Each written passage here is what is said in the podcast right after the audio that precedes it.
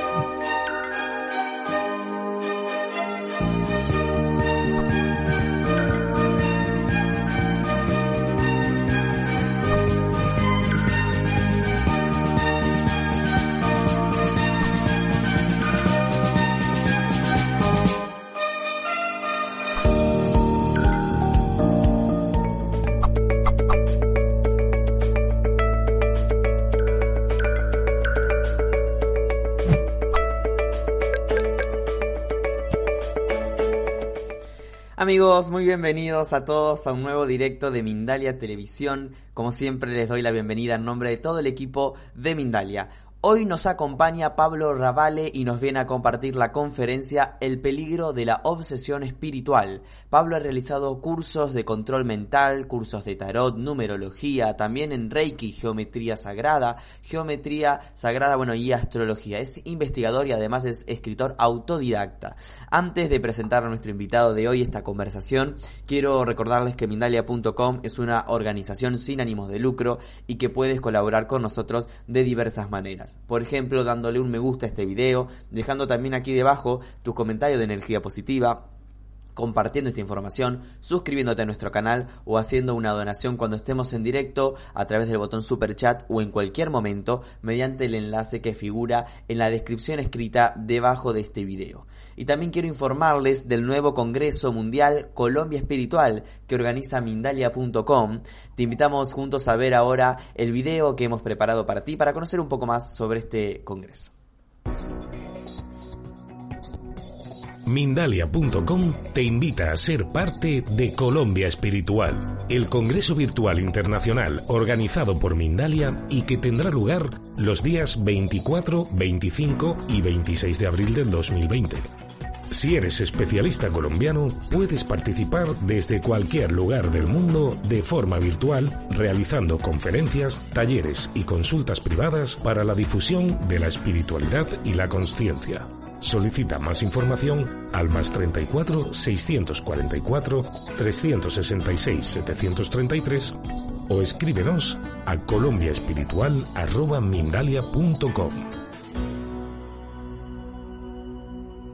Muy bien amigos, así pasaba la información de Colombia Espiritual y les recuerdo que pueden participar promoviendo ponencias sobre espiritualidad y ofrecer a todo el mundo a través de este evento una mayor visión holística de la espiritualidad colombiana. Y ahora sí, sin más preámbulos por mi parte, vamos a presentar a nuestro invitado de hoy. Él es Pablo Ravale y nos viene a compartir la conferencia Los peligros de la obsesión espiritual. Pablo, muy bienvenido a Mindalia Televisión, ¿cómo estás? Un placer tenerte. Buenas tardes, Gonzalo. Un placer eh, enorme poder estar acá y compartir con todos ustedes.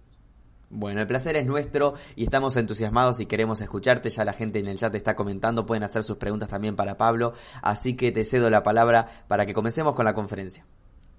Bueno, muchísimas gracias. Eh, bien, hablar de la obsesión espiritual es básicamente hablar de un problema eh, moral que tiene la humanidad. La obsesión, por definición, sería la influencia que ejerce, influencia negativa, que ejerce un espíritu sobre otro espíritu. La forma más clásica o más conocida de obsesión es la que se da de un espíritu desencarnado hacia un espíritu encarnado. Esto es posible por tres causas. La primera de ellas porque mm, nos encontramos mucho más conectados con los espíritus de lo que nos podemos imaginar, conectados particularmente de forma mental. La segunda causa es porque todos en esencia somos espíritus. Como bien dije recién, algunos nos encontramos encarnados y otros están desencarnados, pero todos somos espíritus. Y la tercera mm, causa se corresponde con un tema de sintonía moral. Cuando un espíritu quiere ejercer una influencia negativa eh, sobre nosotros, solamente lo puede lograr en la medida que estemos en sintonía moral con él. ¿Qué quiero decir con esto? Si somos una persona con una espiritualidad elevada, que tenemos buenos pensamientos, buenos sentimientos, buenas acciones, hábitos sanos, bueno, va a ser más difícil que este obsesor, porque así se denomina el espíritu que quiere ejercer una influencia negativa sobre una persona, perturbarla, va a ser difícil para este obsesor lograr introducir ideas perjudiciales para la persona, en la mente de la persona. En cambio, si la persona está conectada con todo lo tóxico o más destructivo que puede tener un ser humano, eso es un caldo de cultivo que inevitablemente va a decantar en una obsesión. Tenemos que tener en cuenta que el 40% de lo que pensamos eh, no es nuestro, no, no se corresponde al orden de nuestros pensamientos. Entonces, hay que tener mucho cuidado y revisar lo que pensamos, porque hay un sinfín de ideas que cruzan por nuestra mente a diario y que a lo mejor eh, no les prestamos atención, no reparamos en ellos, pero eso en el tiempo puede abrirle la puerta a una posible obsesión. Bueno, ¿Quién es el obsesor? Porque recién explicaba de que el obsesor es el espíritu que quiere causarle un daño a una persona. Pero ¿quién es puntualmente el obsesor? Bueno, el obsesor, o sea, ¿por qué un espíritu quisiera causarnos daño? El obsesor es alguien que está vinculado íntimamente a nosotros, que lo ha estado o en esta vida o en una vida pasada. Eh, cuando nosotros no amamos al prójimo, cuando mentimos, engañamos, traicionamos, estafamos, agredimos, abusamos o matamos, probablemente quien es la víctima de, de alguno de esos perjuicios que generamos, si desencarna primero que nosotros, se va a querer vengar. Lo mismo ocurre cuando nosotros perjudicamos a una persona y esa persona tiene seres queridos en el mundo espiritual. Estos seres queridos, si no son muy evolucionados, van a querer vengarse por lo que nosotros le estamos haciendo al ser que aman. Entonces, quien hoy es mi verdugo, si yo estoy sufriendo la perturbación de este verdugo, debo tener en cuenta que lo más probable es que en alguna circunstancia, en algún contexto, repito, ya sea de esta vida o de otra, probablemente fue nuestra víctima. Por ende, quien nos obsesa está relacionado con nosotros, tiene que ver con nosotros. Incluso puede ser alguien que nos amó profundamente y al que nosotros lastimamos o, o que siente que lo hemos lastimado. De todas maneras, eh, como no, si se trata de, de algún asunto que quedó en una vida pasada, no lo vamos a recordar. Pero bueno, llegado el caso, todo eso va a salir a la luz. Hay eh, puntualmente dos causas por la cual se genera la obsesión. La principal es la venganza, como explicaba recién. incluso puede ser la venganza que se decide cobrar un espíritu que estuvo a punto de nacer y aquella persona que le iba a ser de madre decidió abortarlo.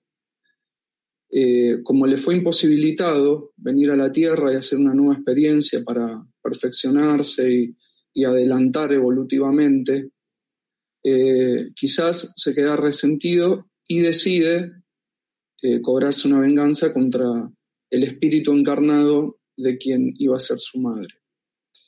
Pero la segunda causa, y quizás es la más peligrosa, eh, no necesariamente tiene que tener como base que estemos vinculados íntimamente con un espíritu, eh, sino de nuevo con esto de la sintonía moral.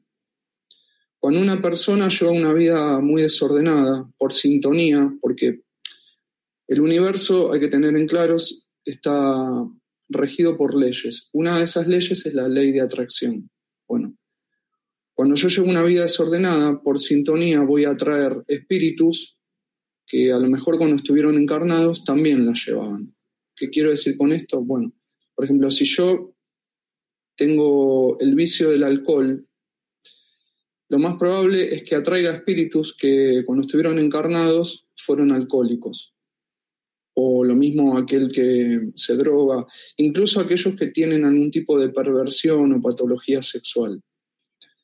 El problema es que mm, quien está desencarnado ya no posee un cuerpo biológico, pero sigue ansiando consumar ese vicio, esa adicción, porque la adicción es un tema del espíritu, no del cuerpo.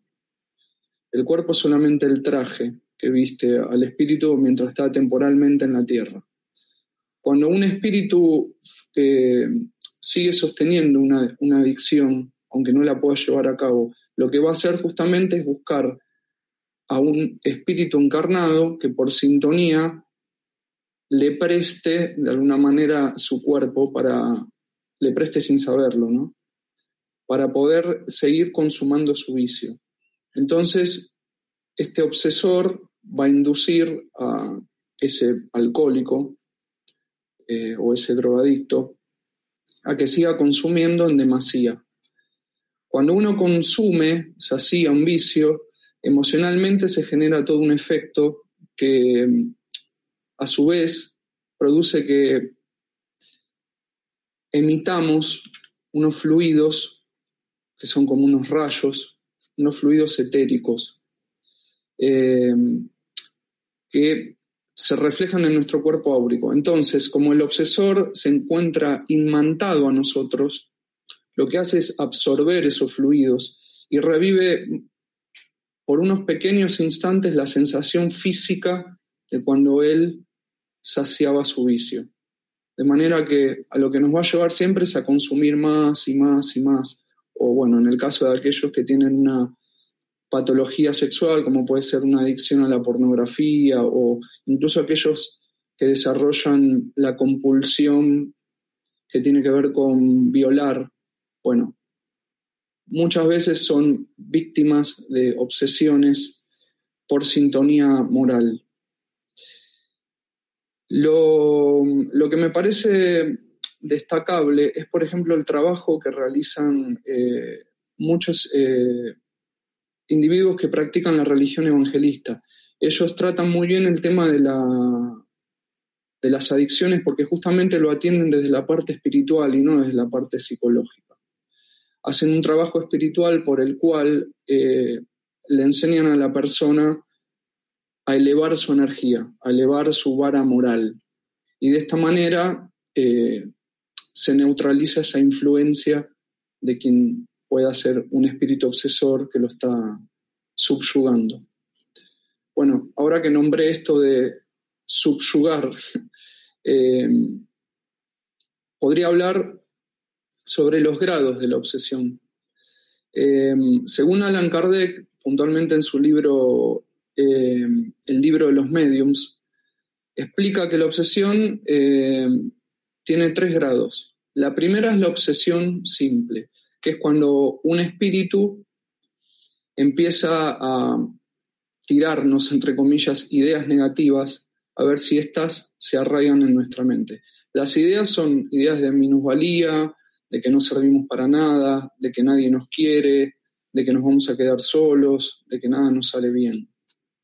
Eh, estas ideas a veces decantan en, cuadros paranoides o de mucha ansiedad o de una extrema inseguridad.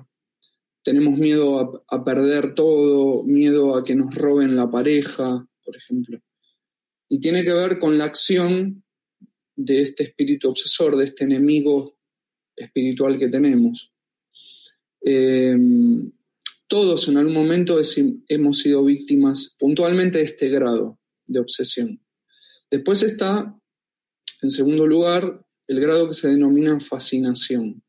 La fascinación es cuando un espíritu obsesor logra controlar de alguna manera eh, nuestros pensamientos casi por completo, eh, al punto tal de que mm, quien es la víctima, el obsesado, eh, empieza a manifestarse de una manera que sus seres queridos probablemente lo desconozcan.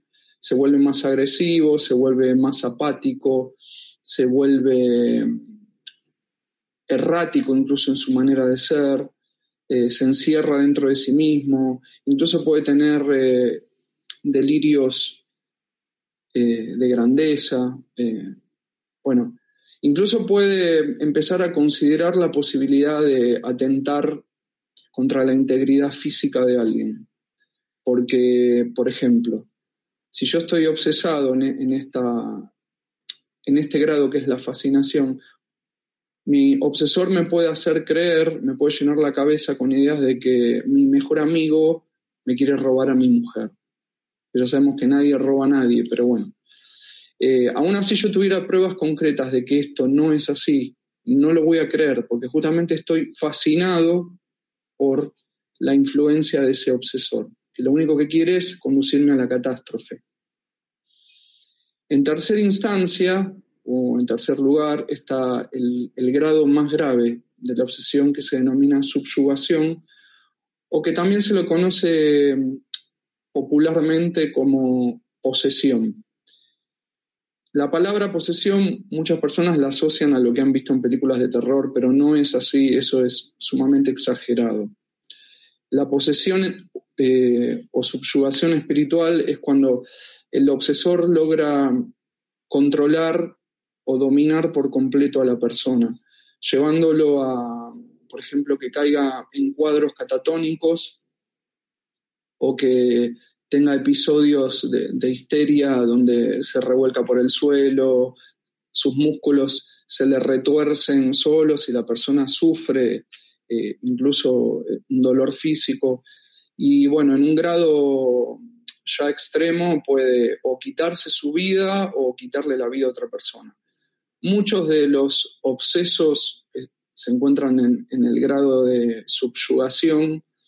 A veces cuando son tratados a la luz de la psiquiatría son diagnosticados como esquizofrénicos porque ellos dicen escuchar voces o ver eh, algo que para la ciencia son alucinaciones, pero en realidad no son alucinaciones. De hecho, yo me atrevo a decir que en la inmensa mayoría de los casos, aquellos que están diagnosticados con enfermedades, como enfermos mentales o puntualmente como esquizofrénicos, en realidad se tratan de personas que sufren eh, obsesión. Eh, muchos de ellos se quitan la vida encerrarlos en un hospital psiquiátrico o, tenerlos medicados no soluciona el problema porque el problema es espiritual, no es un problema químico ni, ni neurológico ni, ni psicológico. Es un problema espiritual, la persona está subyugada, pero se encuentra subyugada porque de alguna manera es la misma persona quien entregó su total voluntad a ese obsesor sin saberlo. Em, hay muchas clases de obsesión. La, como les decía al principio, la más clásica es la del desencarnado hacia el encarnado, pero hay otras. Les voy a mencionar algunas, no todas, porque el tema es extenso. Eh, algunas de ellas son, por ejemplo, la obsesión de encarnado a encarnado. Tiene que ver con la mala influencia que ejerce un espíritu encarnado, o sea, cualquiera de nosotros, sobre otro espíritu encarnado, que puede ser por celos, por posesividad, por delirios de poder. Em, muchas causas. Por ejemplo, cuando hay una relación muy problemática entre un padre y un hijo, o una madre y un hijo, eh, y una madre no quiere que el hijo se emancipe, bueno, lo que está ejerciendo es una mala influencia. Si ese espíritu encarnado, que hoy es la madre, desencarna y el hijo sigue en sintonía mental y moral con esa madre, probablemente desde el otro lado la madre siga ejerciendo la misma mala influencia. Después está la obsesión de desencarnado a desencarnado. Esto es bastante particular y se caracteriza por suceder de la siguiente forma. Cuando un espíritu obsesor eh, nos quiere perjudicar, siempre va a buscar todos los medios para hacerlo. Hay algunos espíritus, de hecho, que son muy inteligentes y lo que hacen es manipular a otros espíritus moralmente eh, similares a él, pero menos inteligentes, o sea, intelectualmente menos evolucionados. Entonces, los va a manipular para que estos espíritus participen en sus fechorías. ¿De qué manera? Bueno, por ejemplo, si el obsesor en cuestión no puede eh, doblegar a quien quiere doblegar, lo que va a hacer es buscar en su entorno cercano alguna persona que esté moralmente con la guardia baja y va a empezar a ejercer una influencia para que de manera indirecta, podría decirse, esto eh, le cause sí, un, perjuicio a quien quiere eh, dañar. Después está la obsesión de encarnado a desencarnado. Esto ocurre cuando, por ejemplo, una persona fallece y sus familiares, como eran muy apegados y quizás hasta tenían una relación muy tóxica, están todo el día llorándolos y penándolos. Eh, esto, esta, esta manera de pensar y de sentir en relación a ese que se fue perturba al que se fue. De hecho, muchos espíritus cuando se presentan en las sesiones mediúmnicas les piden a los mediums que le comuniquen a su vez a sus familiares encarnados que los dejen de llorar, porque ellos no, no pueden tener paz. Y no es porque estén descansando, porque los espíritus no descansan cuando desencarnan, sino que siguen más en actividad que nunca. Pero bueno, donde están, que a lo mejor es un lugar eh, ameno, no pueden disfrutar de esa estadía porque las ondas mentales que emiten sus familiares encarnados los siguen afectando. Es como si, por ejemplo, una persona se va a vivir al exterior y su familia lo llama todo el tiempo llorando y le manifiesta que lo extraña y que quiere que vuelva. Va a llegar un punto en que esa persona va a tomar el toro por las astas y les va a decir que terminen con ese lamento continuo. Y después está, en, cuarto lugar, la obsesión autoinducida. Esta obsesión es muy común en las personas que, por ejemplo, son hipocondríacas o que están todo el tiempo decretando cosas negativas, esperando lo peor. Lo que hacen es generar un caldo de cultivo eh, a, través, a, través, del cual sus defensas energéticas empiezan a bajar.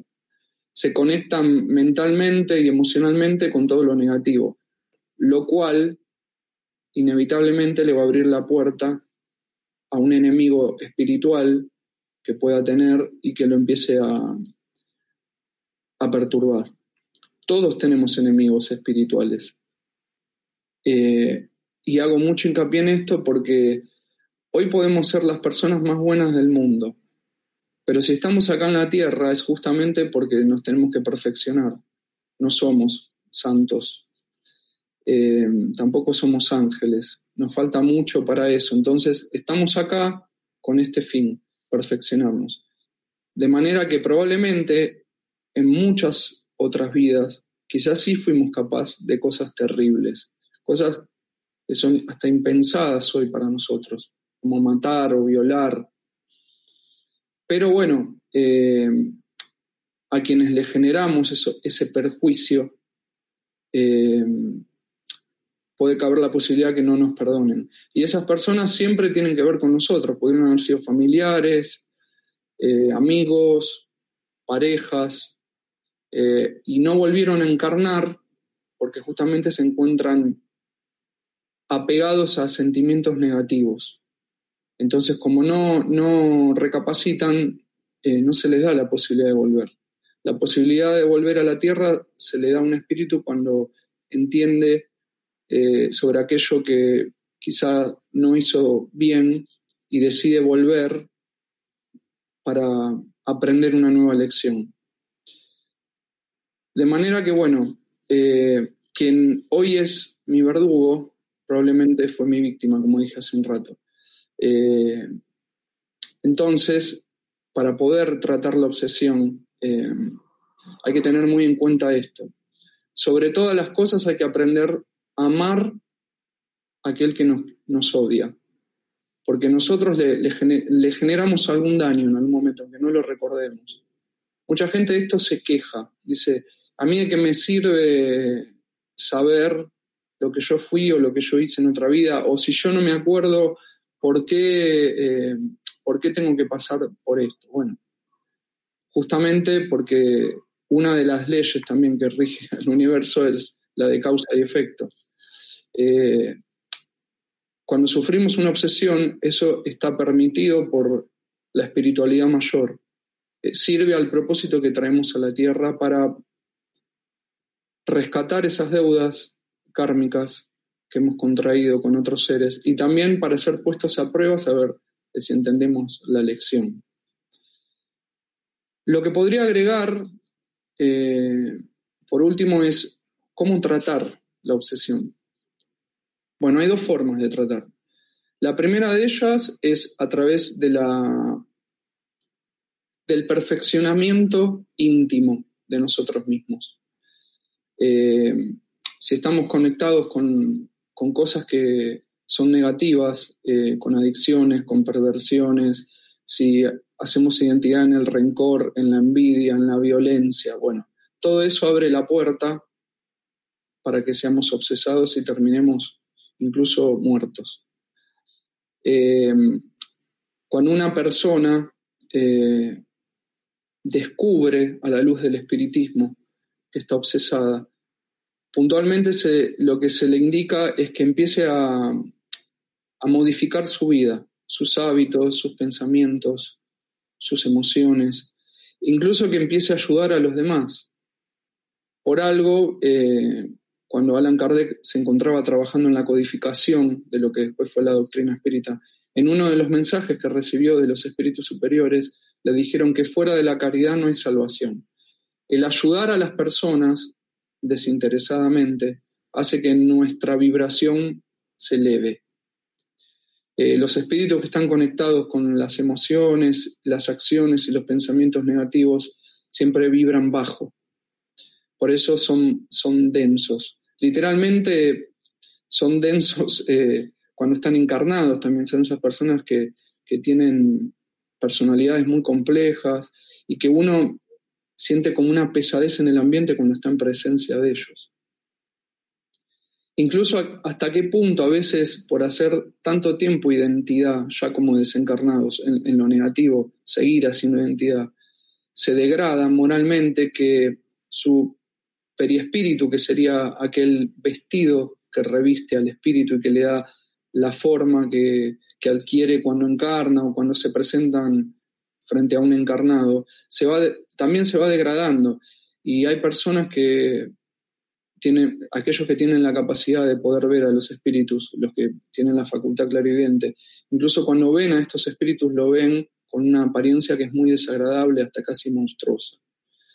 Muchos eh, obsesores cuando se presentan en las sesiones mediúmnicas, eh, que es la segunda manera de tratar el tema, eh, cuando se presentan para evitar de que los mediums intervengan y, los desarmen en sus artimañas, se ponen nombres de guerra, como por ejemplo decir Belcebú o Lucifer, para asustar a los mediums y evitar de que ayuden a, aquellas víctimas de sus malas influencias.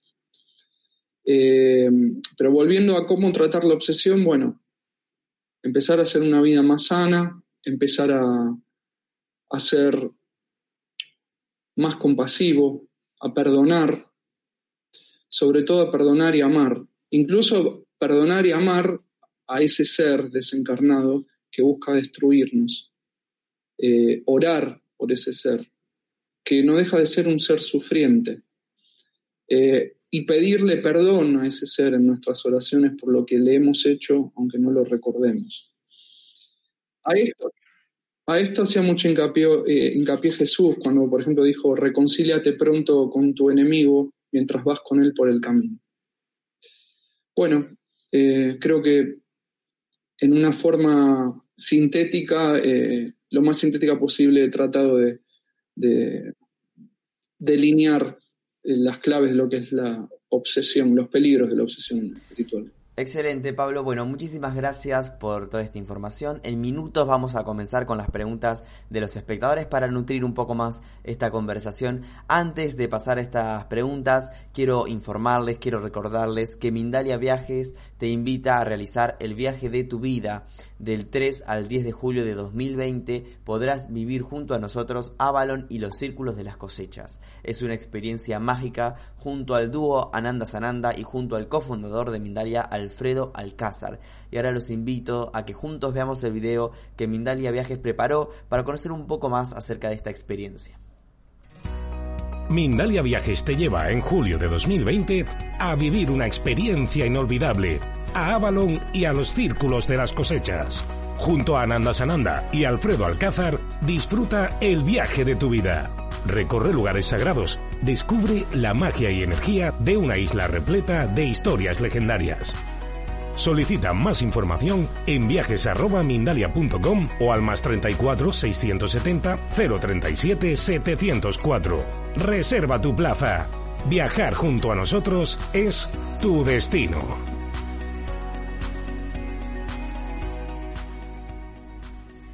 Muy bien amigos, así pasaba la información acerca de Avalon y los círculos de las cosechas. Si quieres más información o quieres reservar tu plaza, puedes ingresar a nuestra página web www.mindalia.com donde encontrarás todas las propuestas que Mindalia tiene para ti.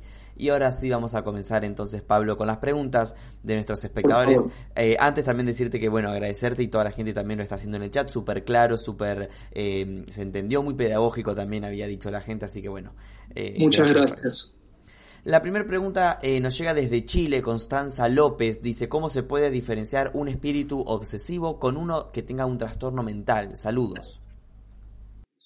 Eh, por lo general, los espíritus que presentan un trastorno mental son conducidos por los guías espirituales a las sesiones mediúmnicas para que los mediums eh, les apliquen pases magnéticos. cuando un espíritu presenta algún tipo de, enfermedad mental, en realidad se manifiesta de una manera mm, poco clara, errática, descontrolada, pero en sí no tiene como base o como objeto el tema de, de causar un daño. Dijiste pase mediúmnico, perdón. Pase magnético. Pase magnético. ¿Qué es el pase magnético? El pase magnético es eh, una práctica que realizan los mediums eh, de formación espírita donde se pasa energía por imposición de manos, eh, pero el medium en realidad es un canal a través del cual los espíritus superiores, los guías espirituales, son los que pasan esta energía. Y esa energía se, se, le puede aplicar tanto a un encarnado, o sea, a cualquiera de nosotros, como a un espíritu desencarnado. Por ejemplo, el Reiki sería una versión muy light de lo que es un pase magnético. El pase magnético era cuando, por ejemplo, Jesús, por imposición de manos, eh, curaba a la gente. Incluso la realidad con Jesús y Lázaro fue que Lázaro no estaba muerto, sino en un estado cataléptico, y él a través de un pase magnético lo reanimó. Perfecto, muy bien, gracias Pablo. Em, Lourdes Palencia nos escribe desde Colombia. Dice, ¿cómo hacer para tener pensamientos sanos y no de tristeza? ¿Cómo puedo dominar la mente y dejar ir todo lo malo que se viene a ella? Muy buena pregunta. Bueno, em, primero que nada, siempre invito a todo el mundo a tratar cualquier tipo de problema que tenga en su vida desde la óptica espiritual. Em, la psicología muchas veces tiene un techo. Entonces, si tratamos nuestros, pesares, nuestras angustias, incluso nuestras adicciones a través de lo espiritual, eh, indefectiblemente nos vamos a curar. Por ende, hacer un camino eh, abocado a alguna disciplina espiritual siempre es la mejor opción. Em, leer libros que sean edificantes también. Eh, rodearnos de personas que solamente nos amen y nos respeten también. Em, llevar una alimentación sana, eh, con esto quiero decir no consumir carne.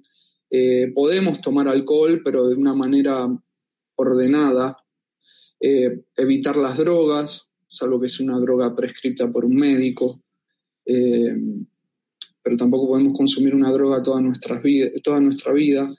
Eh, bueno, el tabaco, ni hablar, la sexualidad cuando se practica de forma descontrolada, literalmente genera también un caldo de cultivo en nuestro cuerpo, en, nuestro cuerpo periespiritual, que es lo que produce inevitablemente enfermedades. Eh, no necesariamente una enfermedad sexual se, contagia a través de contacto con otra persona, sino que muchas veces surge por, el descontrol con, lo que, con el que manejamos nuestra vida sexual.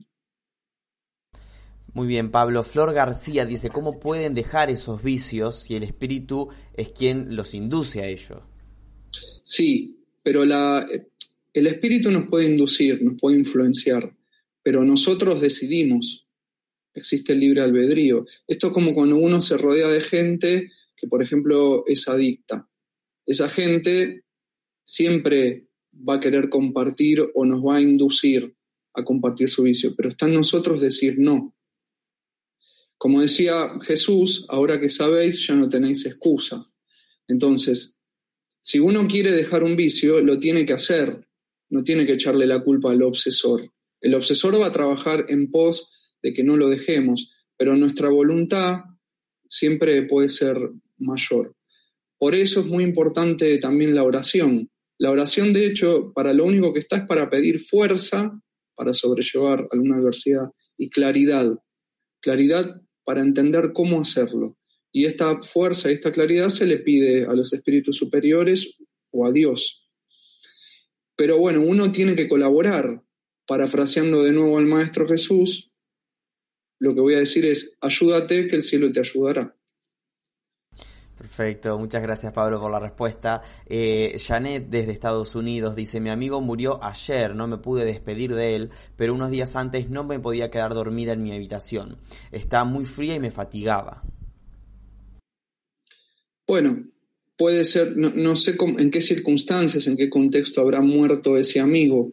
Si no fue un contexto agradable o natural, puede ser que ese espíritu se encuentre apegado todavía al, plano terrenal por una cuestión de que está sumido todavía en la confusión. Cuando desencarnamos eh, y despertamos en el, mundo espiritual, eh, muchas veces nos encontramos turbados, casi en un estado amnésico. Entonces la confusión es total y cuando logramos recordar en algún momento algo, eh, nos vamos a dirigir hacia esas personas o esos lugares que pudimos recordar.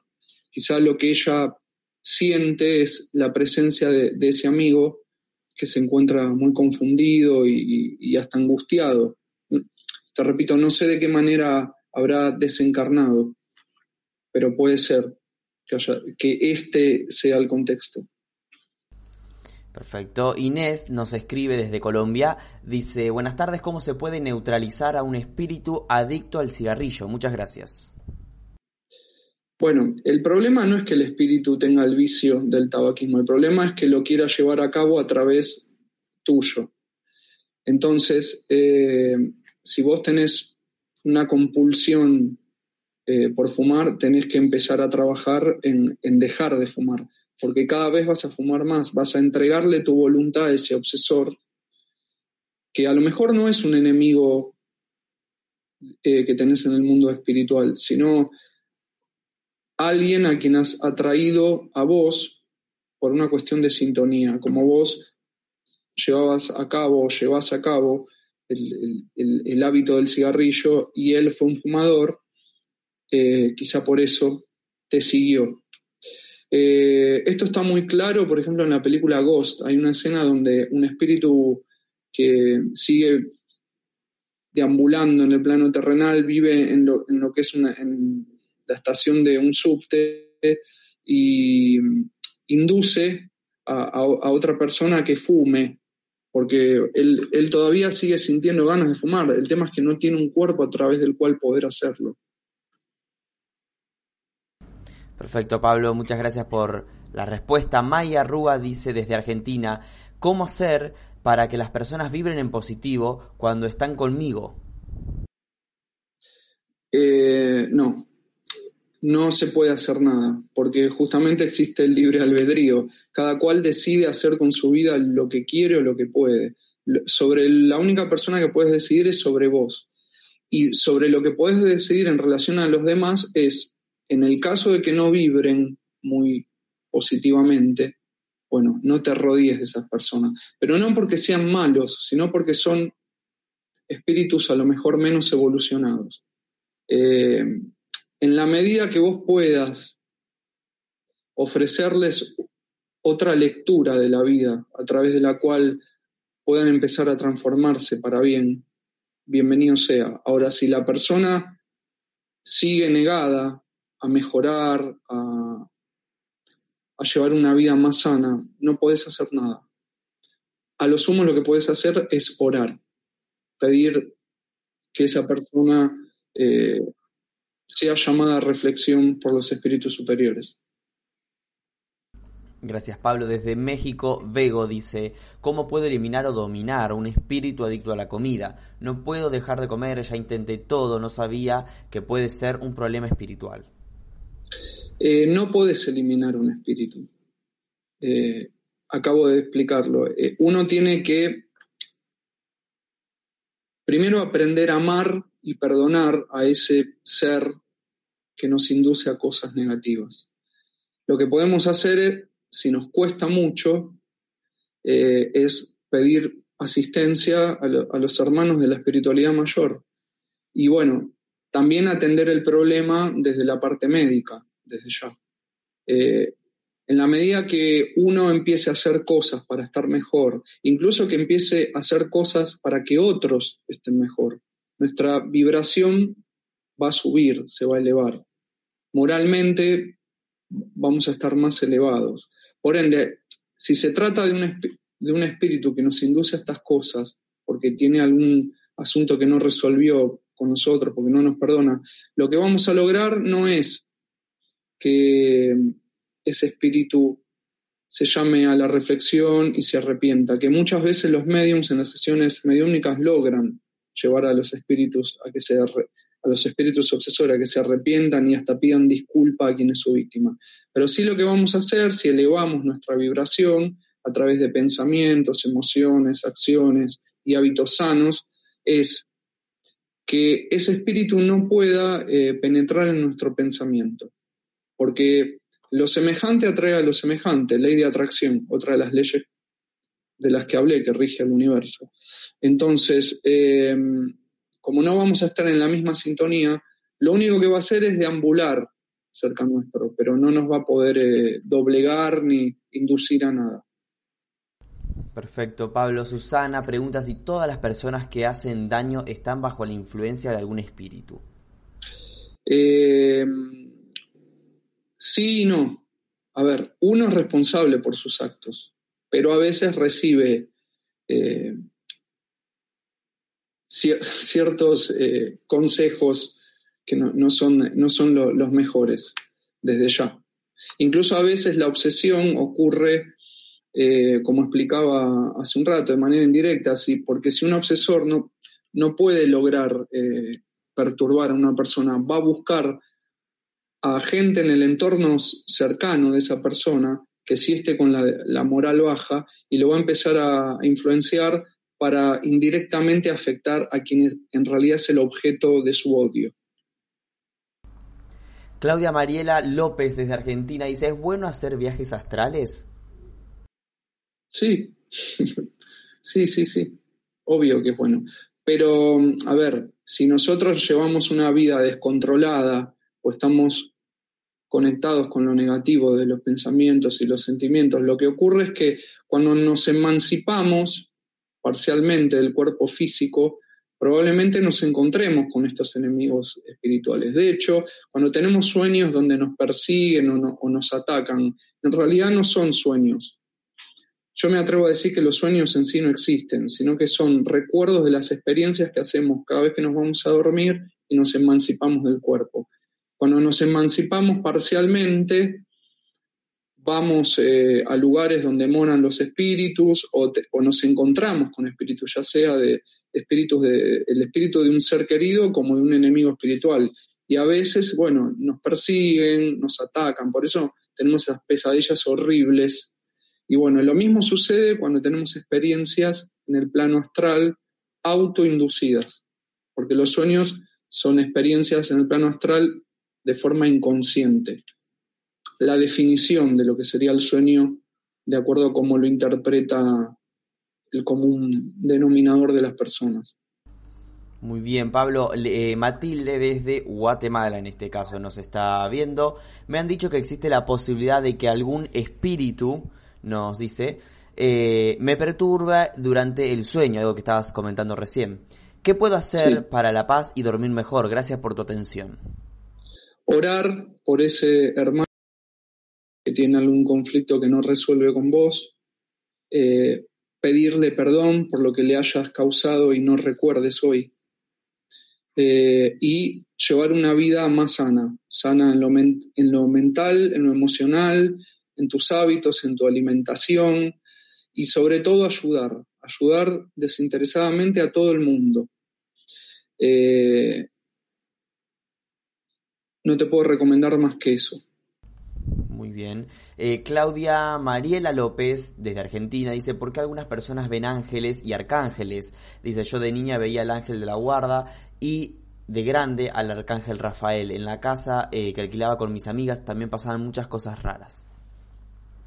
Bueno, en realidad no hay cosas raras ni cosas sobrenaturales. Es todo mucho más natural de lo que la mayoría se cree. Pasa que la gente a veces no entiende o hasta le tiene miedo a estos temas por una cuestión de desconocimiento. Pero, a ver, el, miedo se combate con conocimiento.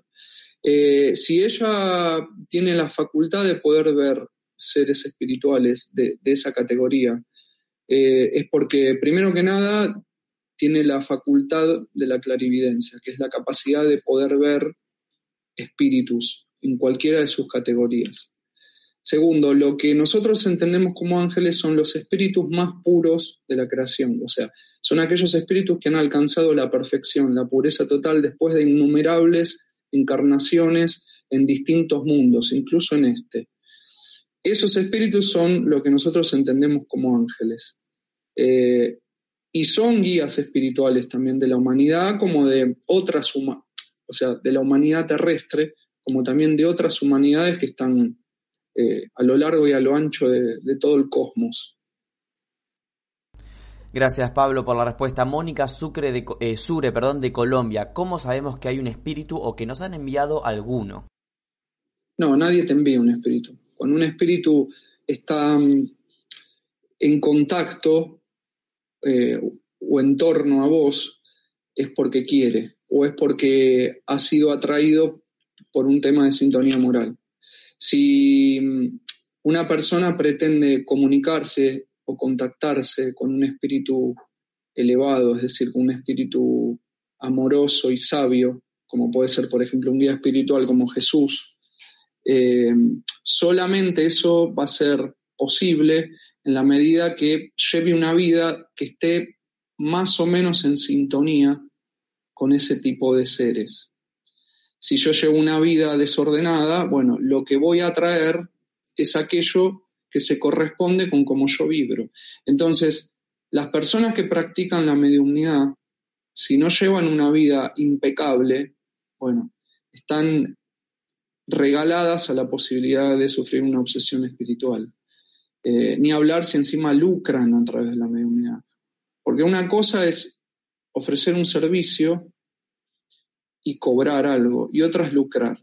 Uno puede cobrar algo, pero siempre tiene que, la atención que brinda tiene que ser con el fin de ayudar. Ahora, cuando yo tengo como fin solo el dinero, o sacarle más dinero al que sé que le tengo que cobrar a una persona.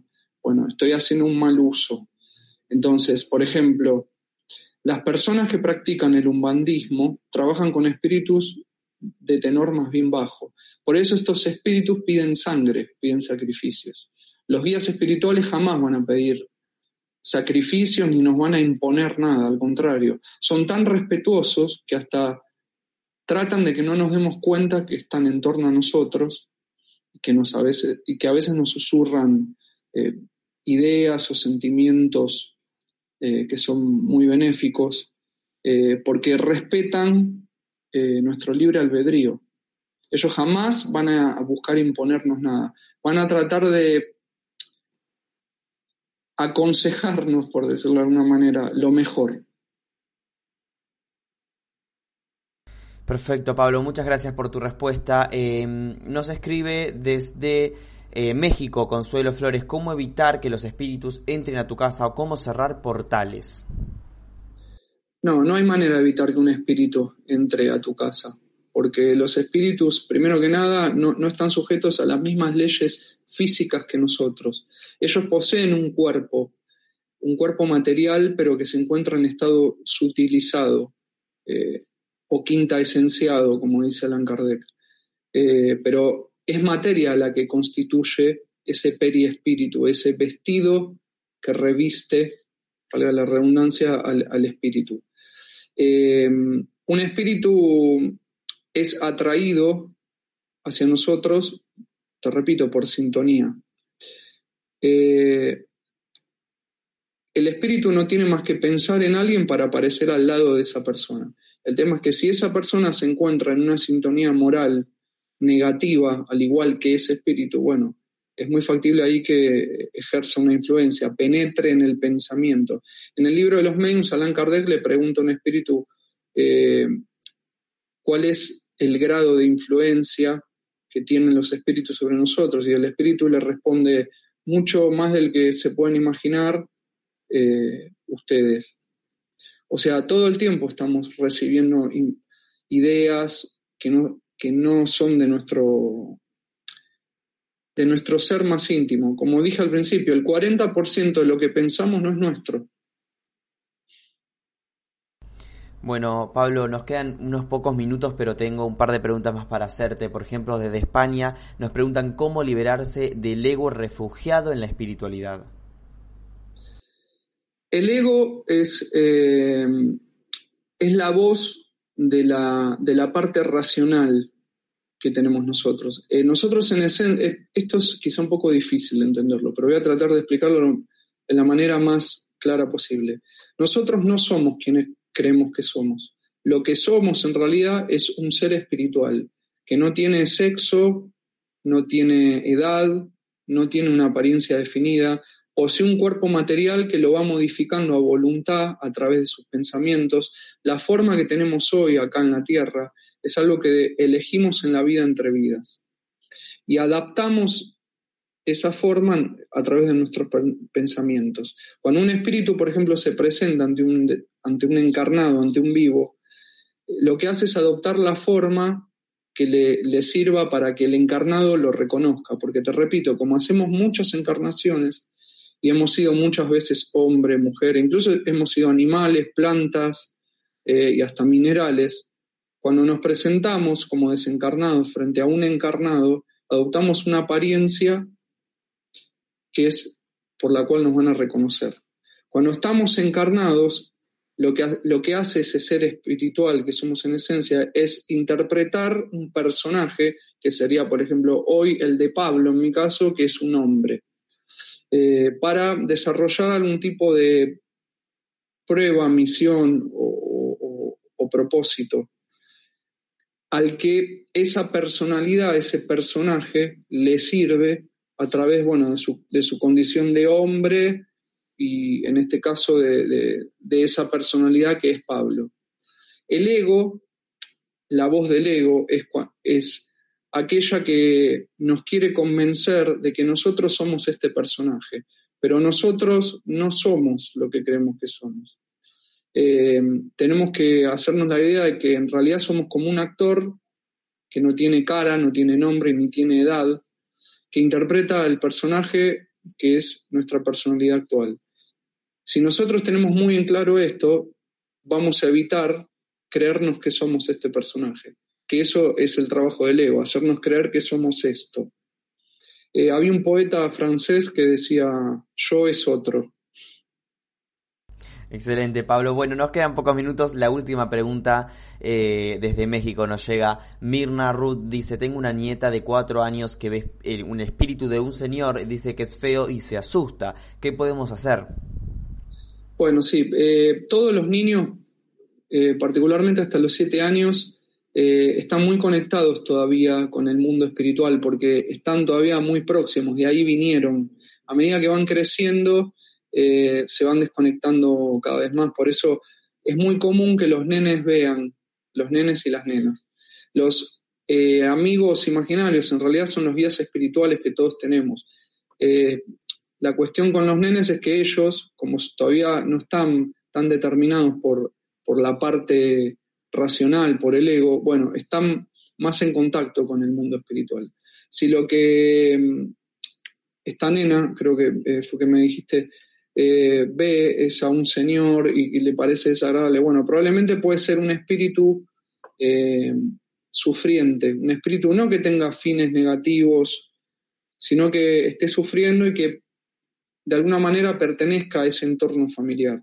Lo que hay que hacer, más allá de que conozcan el nombre de ese ser o no, porque a lo mejor no tienen manera de saber el nombre, es orar por ese ser. Orar si no, si no sucedió nada extraño, nada que haya desatado algún inconveniente entre los integrantes de la familia, a lo mejor es algún familiar que se quedó apegado a, sus seres queridos y que sufre porque los extraña, porque a su vez ellos no lo ven, no lo, no lo perciben. Pero hay que orar para que entienda que tiene que desapegarse. Cuando uno ora, lo que pide es asistencia a los espíritus superiores y ellos vienen y clarifican a ese que no quiere entender. Es como cuando una persona no se quiere jubilar, por ejemplo. Eh, no se quiere ir de, ese, lugar eh, al que está pegado. O una persona cuando se niega a abandonar una casa, es lo mismo. Bueno, hay personas que después de desencarnar se niegan a, a irse de un lugar o no aceptan de que quien era, por ejemplo, su esposa, ahora haya rehecho su vida. Eh, bueno, y algunos espíritus simplemente sufren porque todavía están como medio turbados, eh, están confundidos. Entonces, lo que hacen es manifestarse a través de aquellos que ellos perciben que los notan para pedir ayuda. Si alguien ve un espíritu o escucha la voz de un espíritu o nota fenómenos físicos, lo que tiene que hacer es decirle a ese espíritu, no te entiendo, explícate de una manera más clara y orar desde ya, desde ya orar, orar por ese ser o, o incluso pedirle que vaya a alguna casa espírita para que reciba ayuda. Pablo, muchísimas gracias por haber estado aquí en Mindalia con nosotros. No te agradezco solamente yo, la gente en el chat también lo está haciendo. Eh, yo les agradezco a todos. Nos han visto de numerosos países como Argentina, España, México, Chile, Italia, Colombia, Estados Unidos, Venezuela, Armenia, Guatemala, Perú, seguro algún país más que nos queda en el camino. Agradecerte también, darte la palabra para que puedas brevemente despedirte de nosotros. Eh, bueno, eh, ha sido un honor eh, yo soy un seguidor de, Mindalia desde hace varios años. He accedido incluso a mucha información y a, mucha, a muchos eh, maestros. Algunos tuve eh, la dicha de conocerlos, como por ejemplo son Beatriz Leverato y Alejandro Lodi, que fue a través de Mindalia que pude conocer lo que desarrollan y hoy frecuentarlos y, y, hasta aprender con ellos. Así que mi agradecimiento es para Mindalia, eh, para nadie más. Y bueno, a vos desde ya. Excelente, Pablo. Bueno, muchas gracias nuevamente por haber estado aquí con nosotros y hacemos extensivo este agradecimiento a todas las personas que están del otro lado, que han participado de tantas partes de nuestro planeta. Recordarles, amigos, que Mindalia.com es una organización sin ánimos de lucro y que pueden colaborar con nosotros de diversas maneras. Por ejemplo, dándole un me gusta a este video, dejando aquí debajo tu comentario de energía positiva, compartiendo esta información, suscribiéndote a nuestro canal o haciendo una donación cuando estemos en directo o en cualquier momento a través del el enlace que figura en la descripción de, debajo de este video. De esta forma estás haciendo que esta valiosa información le llegue a muchas más personas en todo el mundo y se fomenten más charlas de este tipo con invitados como el que hemos tenido hoy. Amigos, gracias por estar ahí. Nos vemos en la próxima conexión de Mindalia en directo.